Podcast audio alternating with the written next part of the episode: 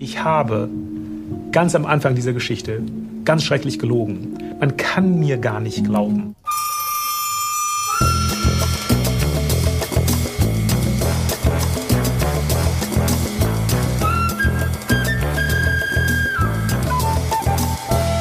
Hallo und herzlich willkommen zur Medienwoche am Black Friday, am Tag des Klimanotstands und was weiß ich noch alles. Hallo, am anderen Ende, ist da jemand?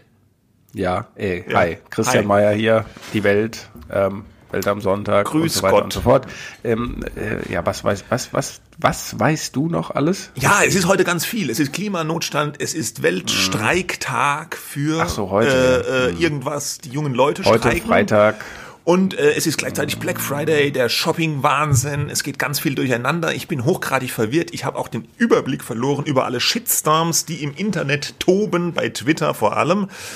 Ach, Ja, aber Jetzt aber deswegen bitte kein haben wir nervous breakdown. eine ganz Nein. ausgeruhte Sendung vorbereitet äh, äh, mit, mit Jens Söring, den haben wir am Anfang gehört. Für alle, die es nicht wissen, das ist ein verurteilter Doppelmörder aus den USA, der jetzt freigekommen ist.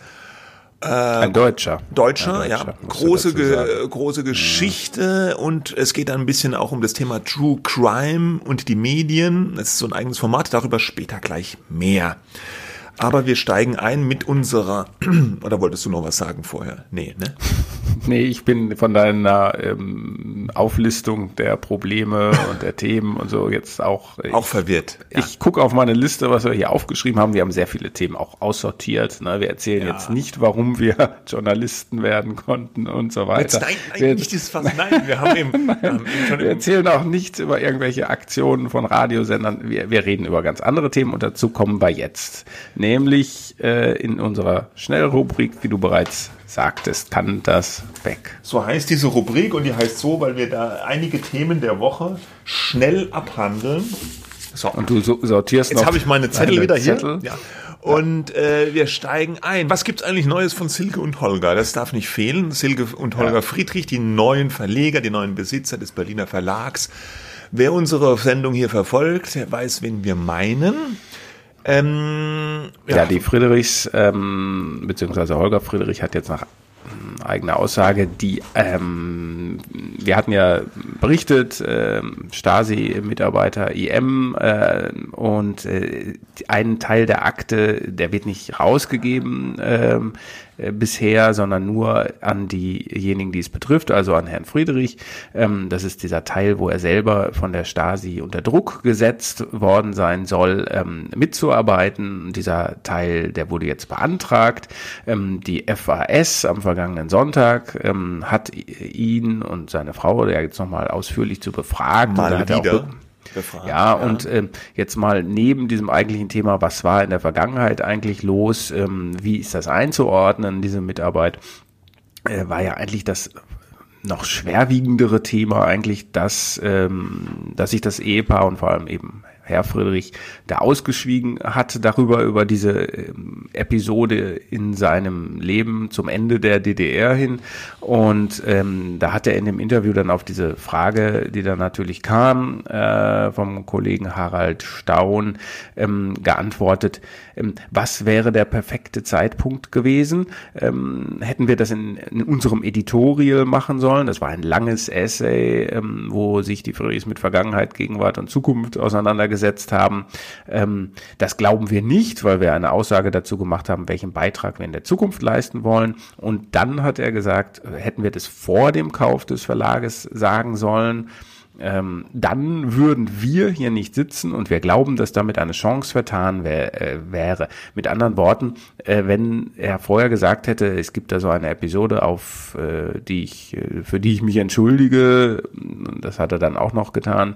Ähm, aber wir müssen das ansprechen, weil wir ja einen Zeitungsverlag kaufen, noch dazu einen, der auch eine eben eine Vergangenheit äh, hat mit Redakteuren, die als EMs gearbeitet haben. Dann hätten wir diesen Verlag ja sicherlich nicht kaufen können. Tja, Es klingt aber, also ich muss schon sagen, das ist schon eine Chutzpe, das so zu sagen. Äh, wir verheimlichen das lieber, weil sonst können wir ja nichts so Gutes tun für den Verlag und wir haben ja auch nur Gutes im Sinn.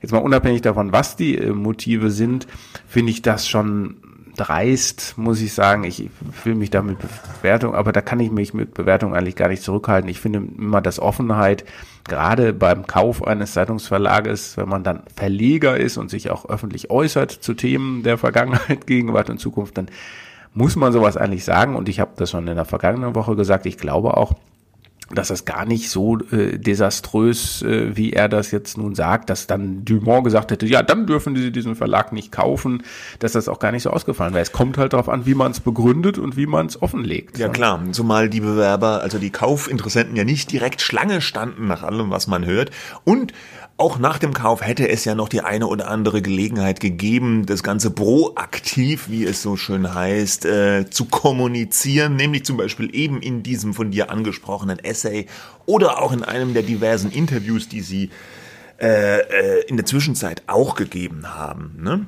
Ja. Und ja. ähm, ganz interessant, äh, äh, es wurde offenbar noch, ein, noch mal ein Interview mit den beiden geführt, mit der Zeit, äh, auch zu dem Thema äh, Stasi-Vergangenheit. Das haben sie dann aber wohl nicht autorisiert und wird demnach auch nicht veröffentlicht. Ne? Das hat der Kollege Daniel Buß auf Twitter getwittert. Mhm. Ja, aber jetzt erstmal für diese Woche weg mit Holger und Silke. Äh, garantiert wird es da noch was dazu geben. So, wir kommen ein, zu einem weiteren Kandidaten, der öfter schon in unserer Sendung irgendwie durch diese Sendung geisterte. Dieter Nuhr, der Kabarettist, Comedian, äh, was sagt man? Was äh, ich glaube, er ist noch Ko Kabarettist, ja. ja. Aber ich weiß ehrlich gesagt auch nicht, wo die, die, die mhm. Grenze da heutzutage verläuft. Aber er macht ja politischen Witz äh, mehr oder weniger. Und ich glaube, dann sagt man noch Kabarettist. Und da mhm. gab es mal wieder einen Shitstorm rund um Dieter Nuhr und es ging wieder mal um Greta.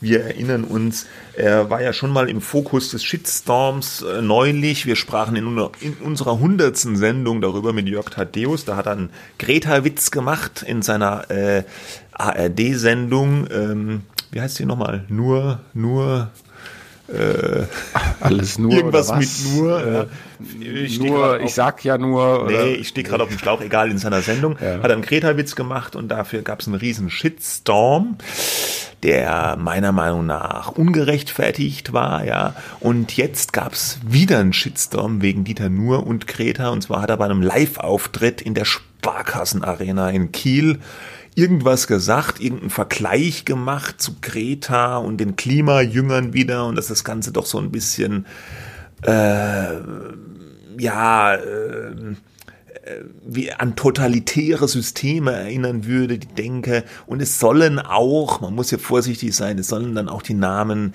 äh, Stalin und Hitler gefallen sein. Und die Kieler und Nachrichten haben da einen Artikel dazu geschrieben, da waren Redakteur oder Reporter von Kieler Nachrichten dabei und der hat es dann in die Rezension dieses Auftrittes ähm, so reingeschrieben, auch äh, Dieter nur vergleicht in gewisser Weise Greta Thunberg mit Stalin und Hitler. Und dann gab's, man kann ja, sich ungefähr vorstellen, was dann, ja nicht, was ne? dann los ja. war. Ja, der Shitstorm mhm. folgte auf dem Fuße. Und dann hat sich mhm. Dieter nur selbst auf Facebook dazu geäußert, hat das Ganze von sich gewiesen, hat gesagt, er hat, er habe mitnichten Greta Thunberg mit Stalin und Hitler verglichen. Das sei auch irrsinnig. Hat es dann auch begründet, warum es irrsinnig sei. Begründung muss ich jetzt hier, glaube ich, nicht wiedergeben, ergibt sich, glaube ich, ein bisschen von selbst. Und er hat die Kieler Nachrichten beschuldigt, hier bewusst äh, Falschinformationen zu verbreiten. Und das Ganze habe mit seriösem Journalismus nicht mehr das Geringste zu tun. Und nach ein, zwei Tagen, nachdem zig Medien die ganze Geschichte wieder abgepinselt hatten und weiter verbreitet hatten, nach dem Motto. Die haben das, äh, die haben um, mit anderen Worten äh, diesen Bericht der Kieler Nachrichten genau. gelesen und ja. dann äh, sozusagen mit Berufung auf die Kieler Nachrichten äh, verbreitet. Wurde ja. dieser Spin, Dieter Nur mhm. vergleicht Greta mit Stalin und Hitler, der wurde zigfach äh, repetiert in den Medien, ja. Und nach ein, zwei Tagen haben dann die Kieler Nachrichten offenbar sind nochmal in sich gegangen und man hat den Redakteur befragt oder so und der meinte, ja, ja, vielleicht war es schon ein bisschen missverständlich formuliert und äh, vielleicht hat er sich nicht so direkt verglichen. So genau weiß man das auch nicht mehr. Sie haben sich dann entschuldigt, die Kieler Nachrichten. Also der Chefredakteur hat sich bei Dieter nur entschuldigt. Sie haben die Rezension offline genommen und stattdessen einen Text veröffentlicht, wo sie dieses ganze Thema mit Shitstorm äh, nochmal so ein bisschen äh, nacherzählt haben. Nach wie vor unklar ist, was Dieter Nur eigentlich in der Sparkassenarena gesagt hat, weil es gibt leider keinen, es gibt leider keinen Videomitschnitt dieses Auftritts. Ah, da gibt es doch bestimmt ein paar Fans, die das auf YouTube. Ja, ich habe lange gesucht, äh, ich habe nichts gefunden. Ach, so. ja. Aber Recherche. Ja, äh, okay. ich kann mir aber dadurch, dass die sich mhm. entschuldigen dafür mhm. jetzt, es, es sieht für mich schon so aus, als ob der Text da in den Kieler Nachrichten so ein bisschen einen falschen Eindruck erzeugt hat. Und leider ist es immer wieder dieselbe Geschichte. Irgendwas wird so halbgar hingeschrieben, zig andere schreiben es ab. Es wird nicht nachgedacht. Auf Twitter tobt der Shitstorm. Man kann es eigentlich nicht mehr hören. Und, und, und äh, Dieter Nur eignet sich dann vielleicht auch in dem Fall, ähm, dann war jemand da und irgendwie wurde auch über Greta gesprochen und dann ergibt eins das andere und dann denkt man sich ja, wieso, der steht ja eh in der Kritik, dann kann man das ja auch mal so in gewissem Sinne wiedergeben. Ja, dann ne? heißt also schon wieder halt, der Dieter äh, Nur, der Idiot. Ja, ja, und, der, und dann ja, tun die auch, ich habe mich auch ein bisschen geärgert, so über Watson.de, das ist auch so ein Millennial-Portal dann werden so Fotos rausgekramt, wo dann nur besonders bescheuert drauf guckt und äh, wirklich tendenziös berichtet. Also so wird das nix, liebe Medien, mit der Glaubwürdigkeit. Gut. Weg damit. Ja, wir kommen zum nächsten Thema. Da geht es, ähm, das hatten wir in der vergangenen Woche, haben wir über einen Rundfunkbeitrag gesprochen, dass der jetzt vermutlich steigen wird, vielleicht auf 18,36 Euro ab ähm, 2021. Äh, vielleicht sind es auch ein paar Cent mehr oder weniger. Wir wissen es noch nicht so genau.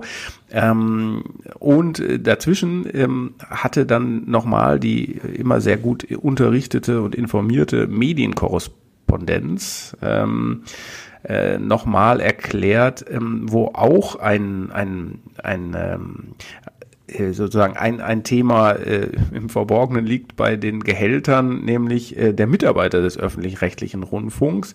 Äh, da gibt's ja diese Kommission zur Ermittlung des Finanzbedarfs, KEF genannt. Wir hatten darüber gesprochen, die, die schauen sich an, was die Sender an Geld haben wollen, also ARD, ZDF, Deutschlandradio. Und dann äh, gucken sie an, was die für Kosten haben und ob die berechtigt sind und so weiter. Und ähm, in jedem Gutachten, alle vier Jahre kommt ein äh, ausführlicheres Gutachten raus, glaube ich, oder alle zwei Jahre. Ähm, äh, das ist immer mega dick viel Papier, ähm, wird alles schön ausgedruckt und man kann es mitnehmen. Äh, und äh, da, da geben sie so besondere Gutachten äh, in Auftrag. Zum Beispiel gucken sie, haben sie sich beim letzten Mal angeschaut, wie viel die Produktion eines Tatorts kostet in unterschiedlichen Tatorten. Ja, also der NDR-Tatort voll teuer, andere Tatorte billiger. Ähm, billig ist eigentlich keiner von denen, aber gut. Und in dieses Mal haben sie halt ein Gutachten bei Kienbaum offensichtlich ist eine Consulting-Agentur, ähm, Beratungsunternehmen äh, in Auftrag gegeben, äh, wie denn die Gehälter äh, der Mitarbeiter des öffentlich-rechtlichen Rundfunks so einzuschätzen sind. Und dieses Gutachten ist wohl laut Medienkorrespondenz zu dem Schluss gekommen, dass sie überproportional gut verdienen, die öffentlich-rechtlichen Chefs und Manager verglichen mit der öffentlichen Verwaltung, verglichen mit privaten Medienunternehmen und verglichen mit der allgemeinen Wirtschaft. Das war so eine mhm. dritte Kategorie und deutlich deutlich über Schnitt verdienen offenbar Mitarbeiter beim Bayerischen Rundfunk, beim Hessischen Rundfunk, beim WDR beim ZD und beim ZDF und ich glaube beim NDR, Norddeutschen Rundfunk, auch noch. Und jetzt will die KEF äh, nochmal 60 Millionen runterstreichen von dem, was die Sender haben wollen, weil sie sagen, jetzt mm, zahlt ihr euren Leuten zu viel. Wie man sich gut vorstellen kann, bestreiten die Sender natürlich, dass sie überproportional gut bezahlen. Ja, ja da gab es auch schon erste Stimmen, zum Beispiel aus dem SWR, wo jemand äh, vom SWR gesagt hat, das sei alles nicht so richtig, äh, was Kienbaum da für die KEF ausgerechnet hat. Man habe zum Beispiel nicht berücksichtigt die Altersstruktur äh, will heißen, die Mitarbeiter bei den Öffis, die sind ja so viel älter und deswegen verdienen die auch ein bisschen mehr weil die halt schon so viele äh, Dienstjahre auf dem Buckel haben. Aber klar, diese Diskussion, verdienen die zu viel bei den öffentlich-rechtlichen? die poppt auch alle paar mhm. Jahre mal wieder hoch. Ich habe dann einen alten Artikel noch gefunden aus 2017, da hat die ARD mal ja. äh, die Gehälter offengelegt und da hieß es auch so äh, pro, also für einen normalen Redakteur mit Leitungsfunktion bis zu 9.900 Euro im Monat Tom Buro, der Intendant des WDR, Spitzenverdiener mit 400.000 Euro pro Jahr, ja. Ähm, da gibt's äh, sogar jetzt eine Zahl von 2018, die ah. veröffentlichen das ja mittlerweile, mhm. äh, die, äh, aber auch nur die Gehälter der Intendanten, so viel ich weiß, und so diese zweite Spitzenebene nicht, oder vielleicht jetzt doch. 2018 waren es 391.000. Also weniger. Bugo, der ja jetzt den, etwas weniger, ja. der ja jetzt den, vor, etwas weniger, der jetzt den Vorsitz der ähm, ARD ähm, übernimmt. Wobei man muss auch sagen, also die Gehälter äh, von Chefs großer privater Medienkonzerne können auch teilweise höher sein. Ne? Klar, ne? Also wenn man das mal jetzt vergleicht. Ja, ja, ja. Und, so. äh, und es sind ja auch große Häuser, muss man auch sagen. Ne? So WDR, ja, es sind NDR. schon sehr große Häuser. Es ist, kommt halt irgendwie nicht so, es ist halt irgendwie so ein, ich finde es auch sehr hoch, ja. Und so diese, wenn man gleichzeitig sagt, wir, wir sparen am Programm, aber das ist irgendwie so ein normales, das gibt es in vielen Unternehmen, solche Geschichten. Ich will das jetzt gar nicht rechtfertigen. Und ich finde in der Tat auch die Redakteursgehälter, die der Spitzensatz laut FAZ lag nicht nur bei 9.900 äh, im vergangenen Jahr, sondern bei 10.405 Euro. Äh, darauf kommst du, glaube ich, als Redakteur eines privaten Medienunternehmens nie als nee, Redakteur. Aber ich, da musst du, da schon, musst du schon sehr gut verhandelt haben. Ja, oder da musst du schon äh, irgendeine Leitungsfunktion haben. Äh, so mindestens Ressortleiter, aber auch schon bei einem großen. Naja, 10.000 Euro. Naja, gut, kann oder? sein. Da bist du beim Stern oder Spiegel. Ja, nee, beim großen Medium dann und so herausgehobene ja, Position. Ähm, ja, ja der auch gut verdient im Journalismus. Ne? Äh, das, das gibt's halt eben noch und das stimmt auch mit der Altersstruktur. Die Jüngeren werden deutlich schlechter bezahlt und das ist auch, glaube ich, ein großes Problem des Journalismus insgesamt. Anderes Thema, aber das ist finanziell auch teilweise einfach nicht mehr attraktiv ist. Ne? Und man darf bei der ganzen Debatte um die Öffis auch nicht vergessen, dass es da auch wahnsinnig viele Leute am unteren Ende der Nahrungskette gibt, die gar nicht viel Geld verdienen. Ich sage jetzt mal so fester Freier beim äh, öffentlich-rechtlichen mhm. Hörfunk oder so, ja, mhm. die, äh, die dann sich mit so Pauschalbeträgen pro Sendeschicht vielleicht paar hundert Euro höchstens äh, über Wasser halten und dann noch die, die, die Sozialabgaben größtenteils selber tragen müssen. Also da wird ganz unten nicht so viel verdient und oben wird relativ gut verdient. Ja. Aber ja, das auch ist das natürlich ein Muster, wobei man vielleicht dann sagen könnte, aber es ist halt der öffentlich-rechtliche Rundfunk, der sich ja seit einiger Zeit sehr darauf konzentriert, gemeinwohlorientiert zu sein. Also waren sie immer schon, sagen sie, aber jetzt betonen sie es, damit wir verstehen, wir Rundfunkbeitragszahler, warum es die gibt, also das Gemeinwohl. Und wenn es dann solche Unwuchten gibt, auch gegen eben, wie du sagst, gegenüber freien Mitarbeitern, die in manchen Sendern ja auch irgendwie nur eine bestimmte Anzahl von Jahren arbeiten können und dann heißt es so, jetzt hast du aber irgendwie dein Lebensarbeitskonto bei uns verbraucht, ja, solche Geschichten. Ähm, ja, es kommt schon irgendwie komisch. Ne? Das kommt komisch, aber ist natürlich ein Dilemma, wenn die nämlich allen festen Freien, die da für den Hörfunk unten oder auch fürs Fernsehen wahrscheinlich ackern, dann plötzlich feste Verträge geben würden, dann hätten die so hohe Personalkosten, dass die mhm. Rundfunkbeiträge ja noch viel höher steigen müssten und es gibt auch ja. wieder eine Diskussion.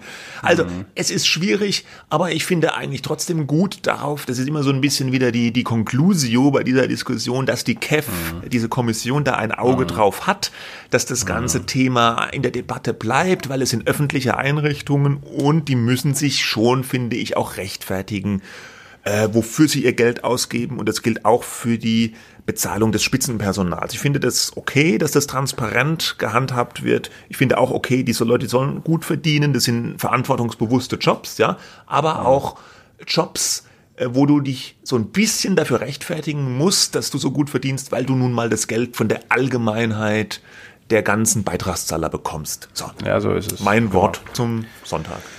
Ja, gut. Damit, weg damit. So, wir kommen gnadenlos rüber zur Privatwirtschaft, nämlich das mhm. allseits beliebte Streaming-Angebot Join, der Pro7 Sat1 Media Group. Heutzutage ist alles eine Group. Ist dir das schon aufgefallen? Mhm. Überall ja, natürlich. Group, ja.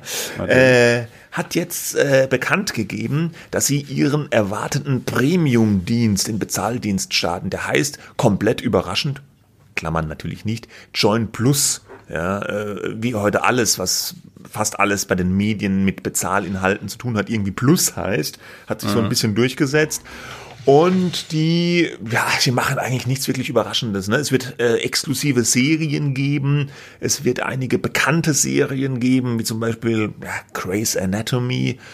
Und äh, sie wollen noch so ein paar YouTuber-Formate machen. Und es wird die Sender äh, im, im, im Livestream äh, jetzt auch in HD geben. Also zumindest die Pro7 Sat1 Sender gab es bisher in der kostenlosen Variante nicht in hochauflösendem in hochauflösender Qualität. Es wird jetzt auch in HD geben.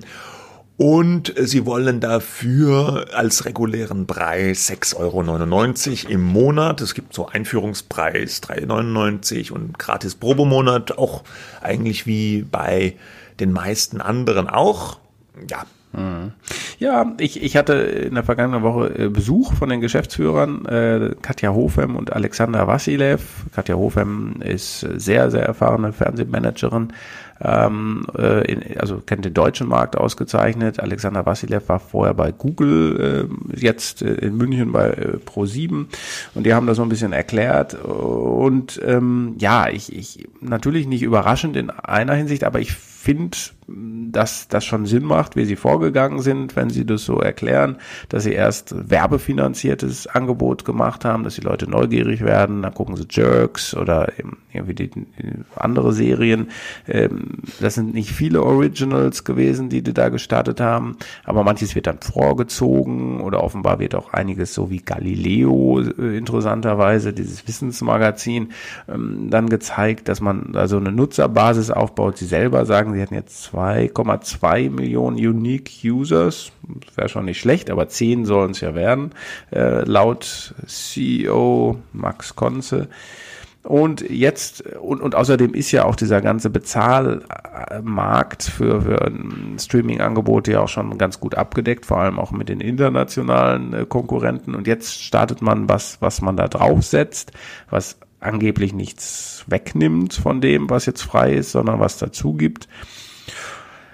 Ja, dann gibt's äh, zum Beispiel so ein recht ambitioniertes Projekt, das heißt Dignity, also eine mit Götz Otto. Geschichte mit Götz Otto. Entschuldigung, die James Bond Bösewicht Götz Otto. Ja, das muss man immer ja. dazu sagen, sonst weiß ja. man nicht, wer es ist.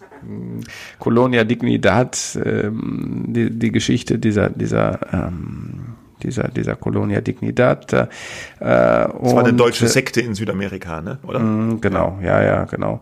Und äh, ein paar andere Sachen, ähm, ob das jetzt, ich das kostet 6,99, hast du gesagt. Das ist schon kein ganz günstiger Preis, liegt irgendwie so in der Mitte. Mm, ganz kurz zu dem ja. Preis, ne? Die mm. Kollegen von Horizont und so, die haben geschrieben Kampfpreis. Das konnte ich überhaupt ja, nicht nachvollziehen, ja. Ne? Weil zum Beispiel, äh, man muss ja Join schon ein bisschen vergleichen mit TV Now, TV Now von der RTL-Gruppe, was mm. auch ein mhm. deutsches Streaming-Angebot ist. Die berechnen 4,99 ja, monatlich mhm. für Angebot und was ich ja, auch äh, im Hinterkopf habe, ist, dass im kommenden Jahr ja Disney Plus auch in Deutschland startet und vermutlich auch für 6,99 im Monat. Mhm. Das ist zumindest im Moment so dieser internationale Preis, 6,99. Äh, auch im Testmarkt Holland 6,99 Euro. Und äh, da fragt man sich, habe ich auf der einen Seite Disney Plus mit den Avengers, mit Disney, mit dem ganzen Zeug, mit Star Wars. Und ja. auf der anderen Seite habe ich für 6,99 Join Plus mit äh, Jerks, Frau Jordan stellt gleich und äh, Galil check, check mit Glas, ja, und, Umlauf. Und Galileo in HD. Also. Mh.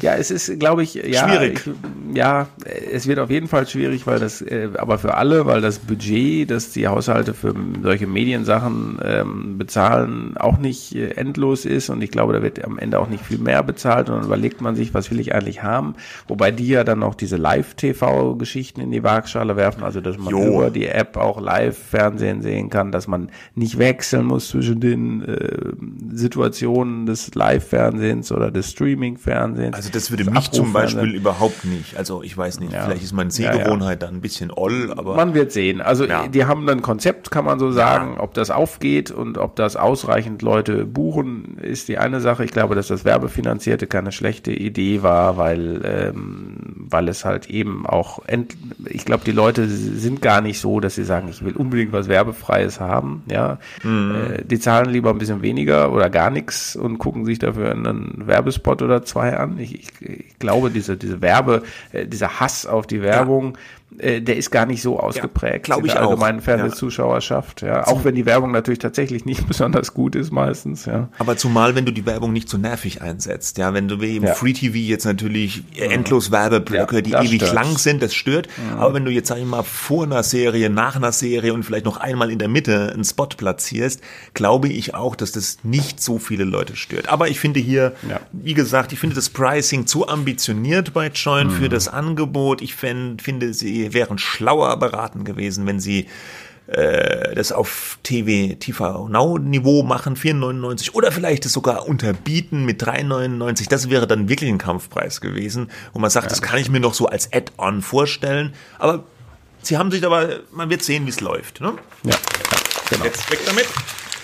Kommen wir zum letzten schnellen Thema. Ein guter alter Bekannter, Frank Elstner, der hört einfach nicht auf.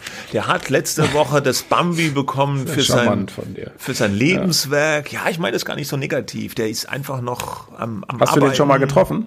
Nee, nee, den habe Ja? Mhm. ich nicht. Ich glaube, ich habe mal, ich habe mit ihm mal telefoniert, aber schon länger her, aber persönlich getroffen habe ich ihn nie. Der Erfinder von Wetten das. Der Erfinder ne? von Wetten das und äh, er ist eigentlich schon so ein bisschen in TV-Rente, macht aber weiter, nämlich er macht ja auf YouTube bisher so eine Talk, so ein Talk-Format, das heißt Wetten, das war's äh, wo er so ein bisschen auch damit spielt und kokettiert, dass er jetzt schon, ja, er ist 77, er ist eigentlich TV-Rentner, aber das war es eben dann doch noch nicht. Und dieses Format auf YouTube ist ganz interessant. Der erste Gast gewesen war äh, Jan Böhmermann, dann hat er Giovanni Di Lorenzo gehabt, den Zeitchef, dann hat er Herbert Grönemeyer gehabt und der bisher größte Coup. Er hat ein langes Interview in diesem Format mit Helene Fischer gehabt, die dann wirklich alle eigentlich wollen im Interview, aber sie gibt normalerweise gar keine Interviews. Und für Frank Elstner hat die eine Ausnahme gemacht. Und das hat offenbar auch die Leute von Netflix begeistert, die jetzt dieses Format äh, eingekauft haben für nächstes Jahr. Also Frank Elsner wird mit seiner YouTube-Talkshow ab kommendem Jahr auf Netflix laufen. Ziemlicher Ja, Scoop für Frank Move. Elsner ja. und auch für Ja, Netflix ja. irgendwie. Ne? Ja, total. Das ist, die haben ja in den USA auch verschiedene Shows, so Formate, die es in Deutschland ja noch nicht in der Form gibt.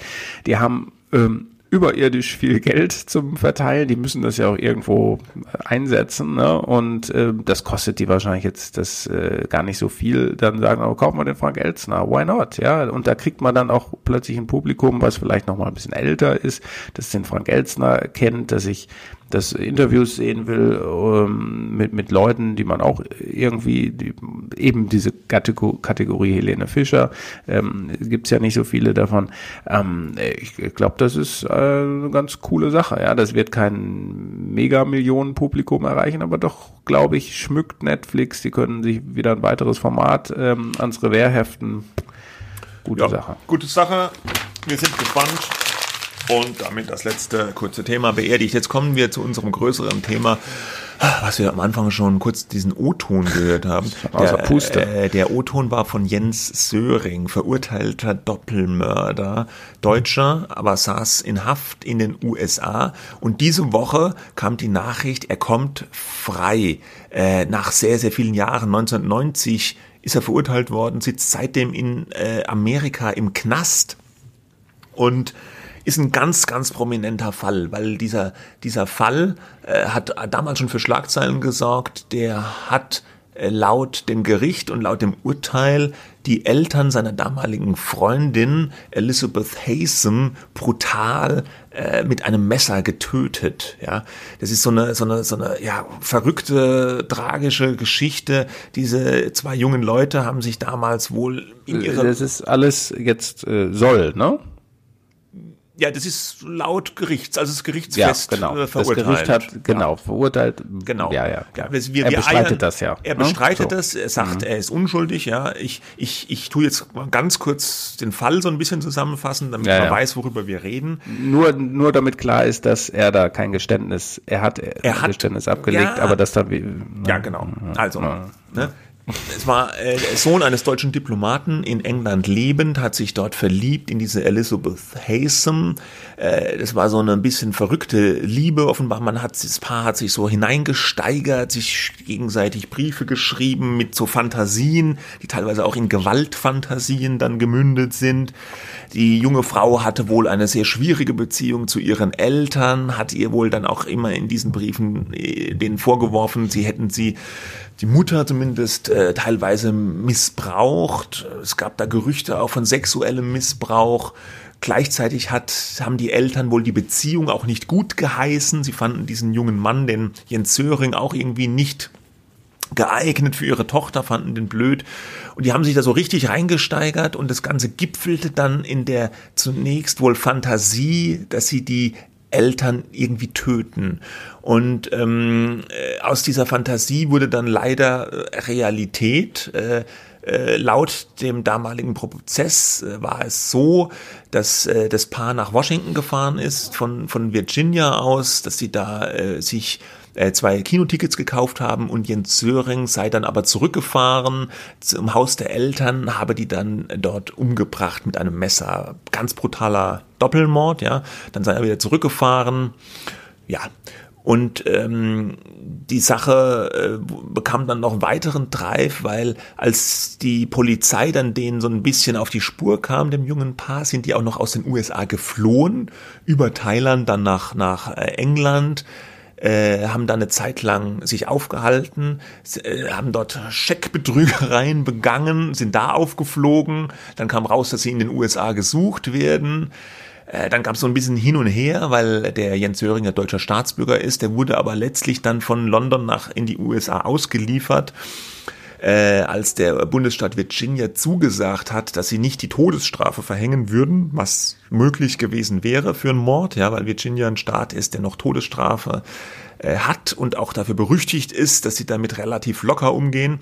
Und dann wurde ihm dann da ähm, in den äh, 90, Anfang der 90er Jahre, 1990 der Prozess gemacht. Es war ein spektakulärer Prozess damals, war der erste Prozess, der komplett gefilmt wurde und dort auch im Fernsehen übertragen wurde in den USA. Und äh, dazu muss man jetzt sagen, dass dieser Jens Söring am Anfang, als er dann festgenommen wurde, hat er den Mord gestanden, äh, den Ermittlern, hat sein Geständnis dann aber widerrufen ja, vor Gericht. Er hat dann gesagt, nein, er hat nicht die Eltern umgebracht seiner Freundin, sondern sie war es selber und er habe sie nur schützen wollen mit diesem Geständnis. Ja. Das, äh, diese Argumentation, der ist das Gericht dann aber nicht gefolgt. Äh, beide wurden verurteilt zu lebenslanger Haft. Ähm, äh, die junge Frau, die Elizabeth Haysom und er saßen dann ewig ein. Und dieser Fall hat aber danach noch die Medien und die Menschen nachhaltig beschäftigt, weil der Söring eben gesagt hat, er ist unschuldig. Und da haben viele drüber berichtet, äh, oft Medien. Es wurde dann ein Dokumentarfilm gedreht äh, von Deutschen, nämlich von äh, Markus Vetter heißt er, glaube ich, ein mhm. deutscher Dokumentarfilmer ja. und noch von einer Frau von der äh, Karen Steinberger. Von der Süddeutschen Zeitung ist die, glaube ich. Mhm. Der Film ja, heißt genau. Das Versprechen. Der ist, glaube ich, jetzt 2016, oder? Du das mhm. genau? 20, ja, 2015 16, oder 2000 ja, mhm. wurde der gedreht, hat für viel Furore gesorgt und dieser Film hat sozusagen ziemlich einseitig ja die, die Rolle von Jens Söring eingenommen. Die haben den da im Gefängnis besucht, lange interviewt und wenn man diesen Film gesehen hat, denkt man ja, der Mann ist unschuldig, ja, unfassbar, dieses US-Justizsystem, ganz schlimm. Die haben da Beweise unter den Tisch fallen lassen, die haben da äh, dem einen unfairen Prozess gemacht, äh, ganz schreckliche Geschichte. Also wenn man diesen Film sieht, ja. Und diese Woche kam der jetzt frei der Jens Söring und auch die Elizabeth Hazen, beziehungsweise sie sind wohl noch so in der Übergangsphase, aber die kommen jetzt frei. In diesen Tagen allerdings nicht, weil das Gericht jetzt plötzlich sagt, aufgrund neuer Beweise sind die doch unschuldig oder wir begnadigen die, sondern die, ähm, ja, die gewähren denen praktisch so eine Hafterlassung aus verschiedenen Gründen, weil die sagen, ja, die waren damals extrem jung, als sie verurteilt wurden, die, die benehmen sich beide gut, das sind vorbildliche Häftlinge, die machen nix, ja, laut Gutachten stellen die keine Gefahr mehr für die Gesellschaft dar. Und sie haben jetzt eine extrem lange Haftstrafe verbüßt und damit ist jetzt auch gut, man will die Steuerzahler in Virginia auch entlasten, ja, kein Witz, haben ist Teil der Begründung. Ja, ist ja so. Und deswegen werden die jetzt freigelassen. Und der Jens Söring wird praktisch nach Deutschland abgeschoben und bekommt auch ein Wiedereinreiseverbot in die USA. Ja. So, aber warum reden wir jetzt drüber in der Medienwoche, wo wir doch ein Medienpodcast sind? Ja, ne? ja. ja, also gut, einerseits natürlich, äh, weil der Fall immer mal wieder für ähm, Berichte gesorgt hat. Die Frau Steinberger von der Süddeutschen hat da regelmäßig, naja gut, also jetzt nicht wöchentlich, aber so alle paar Jahre mal darüber berichtet.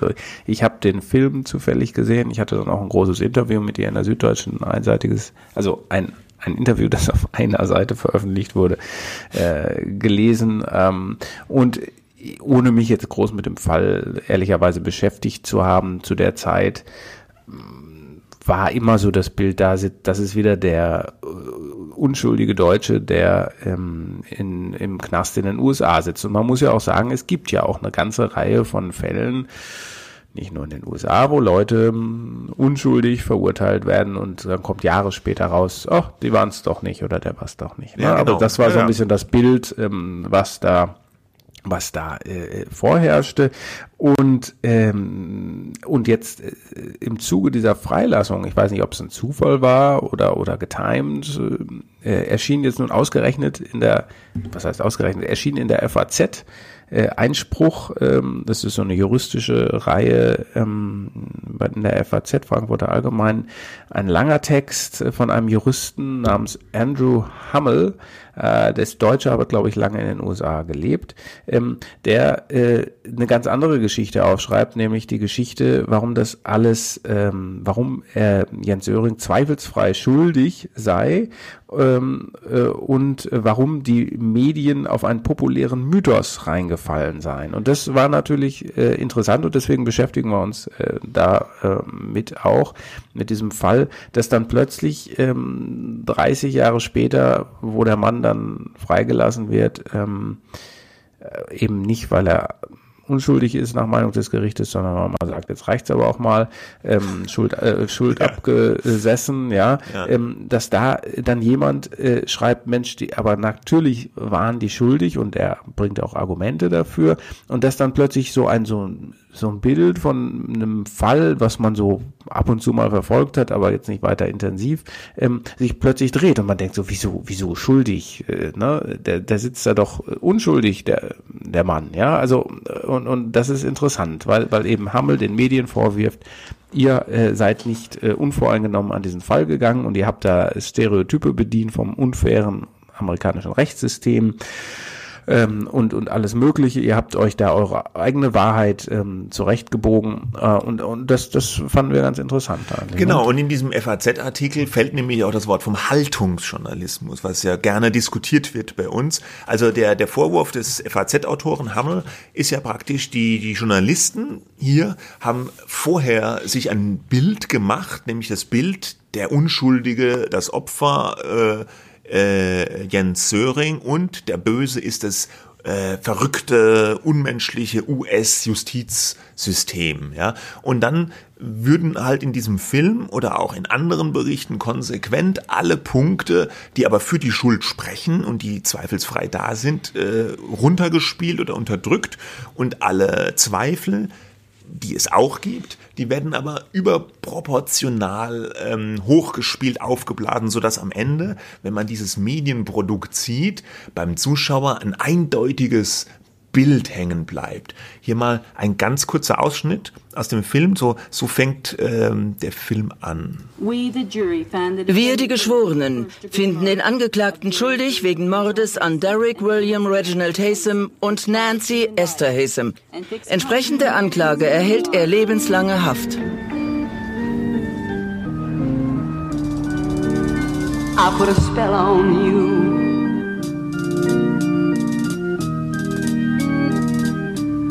Because you're mine. Ja, ich habe die, die Musik jetzt extra noch ein bisschen reinlaufen lassen, weil ähm, das fand ich äh, mit dem ganzen Wissen auch aus dem FAZ-Artikel und als ich mir diesen Film nochmal angeschaut habe, so bezeichnend, wie der einsteigt mit diesem Lied I put a spell on you because you're mine. Und der Film heißt ja auch das Versprechen. Und die These des Films ist ja praktisch, dass die Frau Elizabeth Haysom diesen, den, den Jens Söring ja wie verhext hat, ja. I put a spell on you because you're mine. Sie hatte mhm. ihn ja be bezirzt, er war ihr praktisch wie hörig, ja, und hat deswegen ähm, äh, das auf sich genommen, ja, die Schuld auf sich genommen für diesen Mord, den vielleicht dann laut Film sie oder doch jemand anderes aus ihrem Umfeld begangen hat. Also ganz, ganz klar wird es in dem Film ja. auch nicht.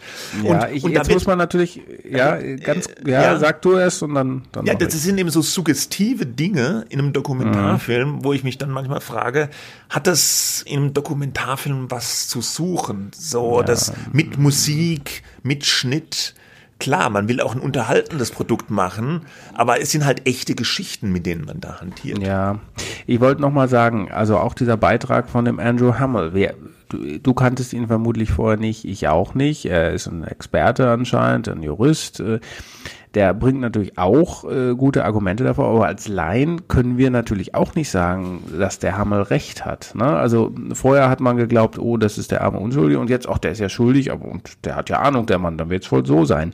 Ähm, es ist halt einfach äh, nicht eindeutig zu sagen, außer was eindeutig zu sagen ist, dass er mehrfach äh, wurde dieser Fall überprüft und immer für schuldig befunden, der, der Söring.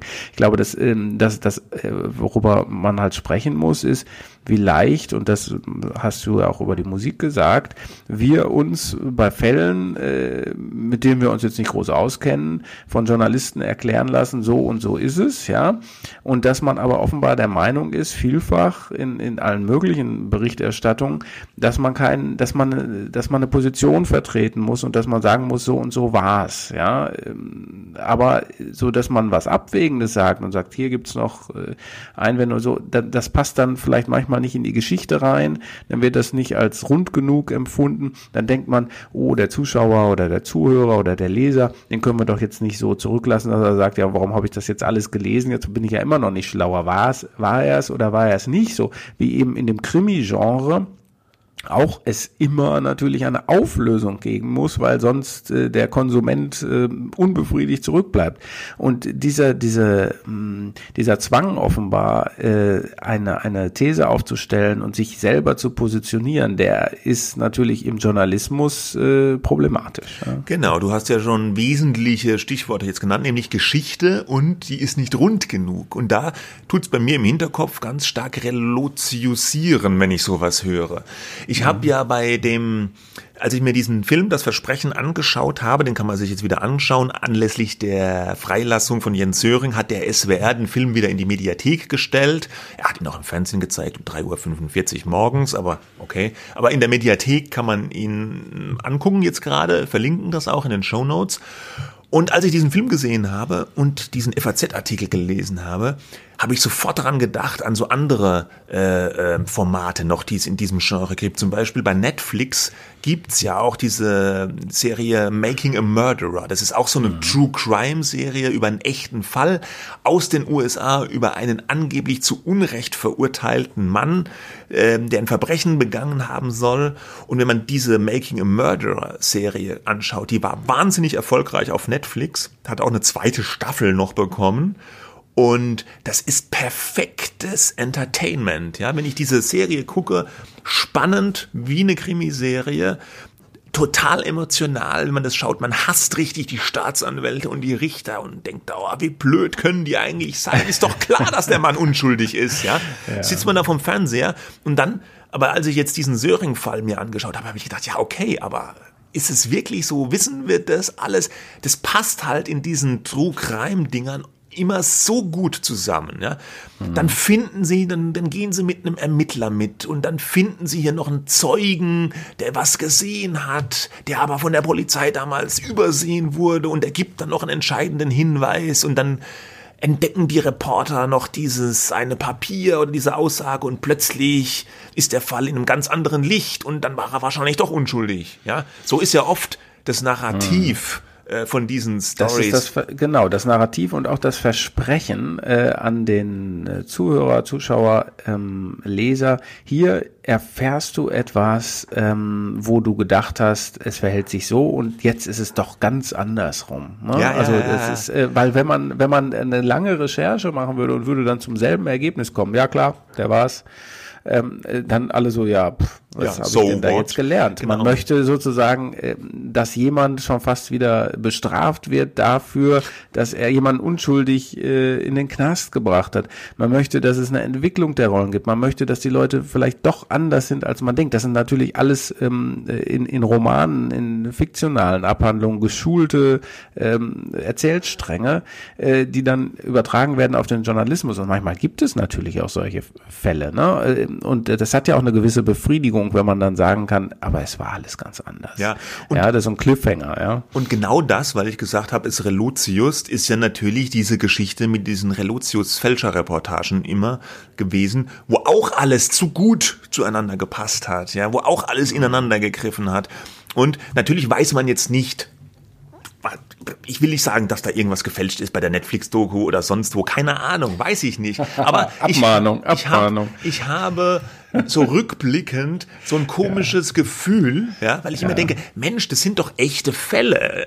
Das ist ein echter Kriminalfall, das sind echte Leute. Mhm. Kann das wirklich sein, ähm, dass das alles jetzt so gut zusammenpasst und dass ich sogar noch eine zweite Staffel davon machen kann, Mhm. weißt du? Äh, ich weiß nicht, ich habe dann so ein komisches Ja. Gefühl dabei. Ja.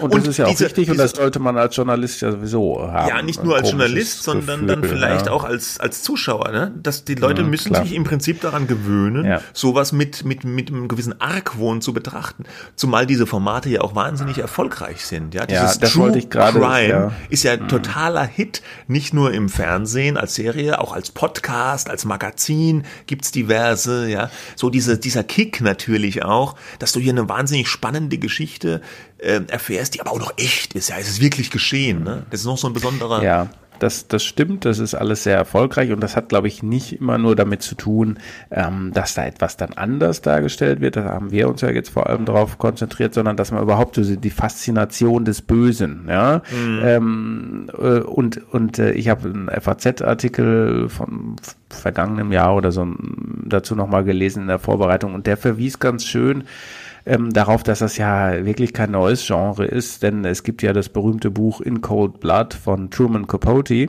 wo er einen wahren Kriminalfall ähm, erzählt, aber mit lit- literarischen Mitteln, ja, und da, da gibt's ja auch noch andere Beispiele dafür.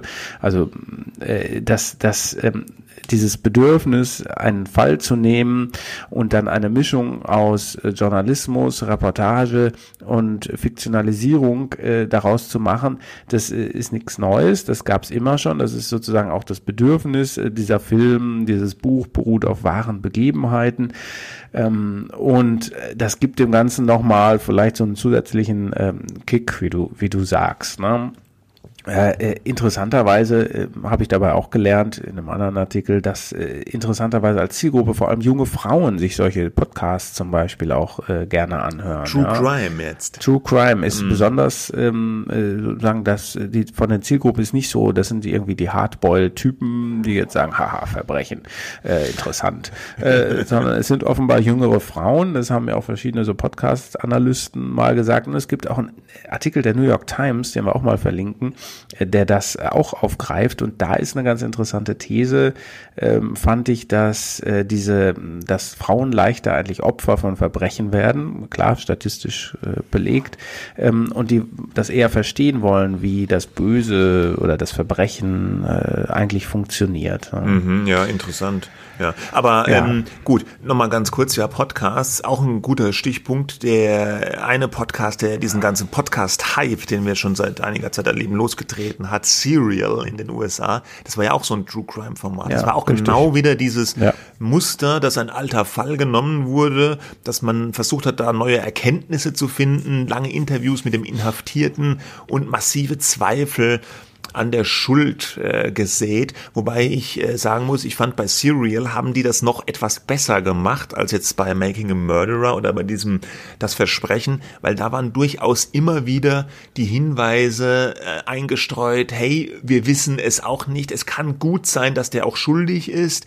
Ähm, nee, ja. ja. also das ja, war ja, immer klar. wieder so Disclaimer-mäßig dabei. Es gibt auch diese und diese Hinweise, ganz lässt sich das nicht aufklären. Ja. Am Ende richtig, blieb ja dann doch irgendwie der Eindruck, ah, wahrscheinlich war er unschuldig. Aber sie haben es, äh, sie haben zumindest nicht so mit, mit, mit, mit, mit, dem Hammer gemacht, jetzt wie Making ja. a Murderer oder auch Das Versprechen. Der Film ist filmisch toll gemacht, das Versprechen. Wenn man den sich anguckt, ja, mhm. super spannend, toll geschnitten, handwerklich, alles 1A aber eben so ein bisschen komisches Gefühl dabei äh, hat man. Was mich in dem Zusammenhang noch fasziniert und was ich nochmal sagen wollte, ist, bei den Amerikanern, das ist so irre, was die an Material haben bei diesem True Crime, weil ich habe ja gesagt, dieser Fall Söring war der erste, der gefilmt wurde vor Gericht. Aber auch wenn du Making a Murderer guckst, du schnallst ja ab als Deutscher gerade, was da alles gefilmt wird. Äh, ähm, äh, mhm. Alle Vernehmungen mit, mit, mit, mit Mordverdächtigen äh, in der Polizei werden gefilmt und dann da bei Netflix ausgestrahlt. Wird auch freigegeben, ja. Ne? das ist und, ja das eigentlich. Äh, Tonbandaufnahmen von Vernehmungen bei der Polizei, alles. So Gespräche mit dem Anwalt alles auf Video mhm. und Audio verfügbar und wird ausgestrahlt. In Deutschland unmöglich. Ja, und übrigens ist es natürlich auch kein Zufall, dass ähm, das beispielsweise ein Dokumentarfilm oder eine Podcast-Serie oder eine Netflix-Serie diese Fälle aufgreifen, weil ein normaler Journalist, äh, so einer wie du und ich, ja, die ihr Tagwerk im Journalismus verbringen. Wir haben eigentlich gar keine Zeit, äh, solche Fälle aufzuarbeiten. Ne? Das äh, finde ich ist nochmal ein wichtiger. Ja, gut, wichtig, beim, doch, beim Spiegel ja. oder so jetzt wäre wahrscheinlich schon. Da, also wenn du jetzt sagst, ich muss mir mich zwei Jahre mal zurückziehen, um zum Fall Jens Öring zu recherchieren, würde man vielleicht, vielleicht sagen, nicht, naja, ja. nimm dir mal zwei Monate. Ne? Ja, so. ja, Aber ich glaube, man bräuchte schon sehr lange, um eben diese ganzen Dokumente, deswegen komme ich da jetzt drauf, genau zu sichten, sich alles anzuschauen. Äh, ich glaube, das ist äh, eben, das wird immer schwieriger. Ähm, solche Mega-Recherchen durchzuführen, ja, und wenn sie dann, wenn dann auch noch dabei rauskommen sollte, äh, ja, stimmt alles, was das Gericht gemacht hat, dann hast du natürlich Pech gehabt. Klar, ja, das ist das Problem, weil hier nämlich so, so, so echte Geschichten auf so einen Markt treffen, der bedient werden will und wo auch kommerzielle Interessen dahinter stehen. Im Fall Jens Söring zum Beispiel, der hatte ja auch so ein paar prominente Fürsprecher und einer der prominentesten war der Bestsellerautor John Grisham. Ja, wir erinnern mhm. uns hier die Jury, äh, die Firma, äh, die Akte. Äh, der hat ja. ja. auch so eigene True Crime Formate, wo er so Klar. als John Grisham auftritt und dann so Fälle wieder aufarbeitet. Und äh, solche Leute, die, die suchen solche Fälle und bearbeiten die, aber die bearbeiten die eigentlich so mit den Mitteln der Fiction, ja. Mhm. Und Klar. das, da finde ich, da, da verschwimmt die Grenze manchmal etwas zu sehr. Und da würde ich mir doch wünschen, wieder so einen Mut, auch Enden, offenlose Enden zuzulassen, ja, und Fragen zuzulassen. Und ich finde, so ein Dokumentarfilm, der wäre auch genauso gut, wenn die jetzt die äh, nicht so einseitig auf die Unschuldsthese hingearbeitet hätten, mhm. weil der ja. FAZ-Artikel, der das Gut, der sagt halt, er ist schuldig, okay, ja, aber ähm, äh, das ist ja auch spannend, die Argumente, die da gebracht werden. Es ist ja nicht so, dass das ein langweiliger Fall ist. Ne? Das wäre auch ein spannender Fall, wenn man die beiden Seiten etwas gleichwertiger da beurteilen. Ja, aber beide Seiten haben natürlich eine These. Der Film sagt im Grunde, der war es nicht und der ähm, Artikel sagt, na klar war es, war er es und hat beide haben ihre Argumente. Vielleicht hat Hammel sogar die besseren jetzt so im Nachhinein, aber äh, nur noch mal sagen. Ne? Also ja, so ein Entweder-Oder-Ding ist halt immer schwierig. Was man glaube ich sagen muss und das gilt für alles, ähm, für Journalisten, für die Konsumenten von Journalismus, Zweifel müssen zugelassen werden. Genau. Das ist vielleicht auch ein schönes Schlusswort an dieser Stelle. Also, es ist wirklich, wer Zeit hat, sich nochmal den Film reinzutun, das ist sehenswert, das Versprechen mit all dem, was wir jetzt gesagt haben, natürlich im Hinterkopf. Äh, wir verlinken das in den Show Notes und auch dieser FAZ-Artikel, über den wir jetzt viel gesprochen haben, auch sehr lesenswert. Er ist allerdings hinter der Paywall. Ich weiß gar nicht, haben die ein Probeabo? Keine Ahnung. Äh, aber alle haben ein Probeabo. Er ist jedenfalls äh, lesenswert. So. Ah, Gut. na, Jetzt wollte ich Ja. schon ein Blatt abreißen, dabei sind wir doch gar nicht mehr in der Kann das weg Rubrik. Das- Damit sind wir am Ende dieser Sendung. Das war's diese Woche für die Medienwoche. Schönen Black Friday noch oder schönen Klimastreik, je nach Gusto. Wir sind nächste Woche wieder da. Äh, es weihnachtet dann auch bald sehr, ne? Ja, das müssen wir, da müssen wir das Programm noch ein bisschen Da müssen wir mal gucken. Ja, bis jetzt Ja. jedenfalls schöne, schöne nächste Woche. Bis dahin. Ne? Ja, Tschüss. bis dann. Ciao.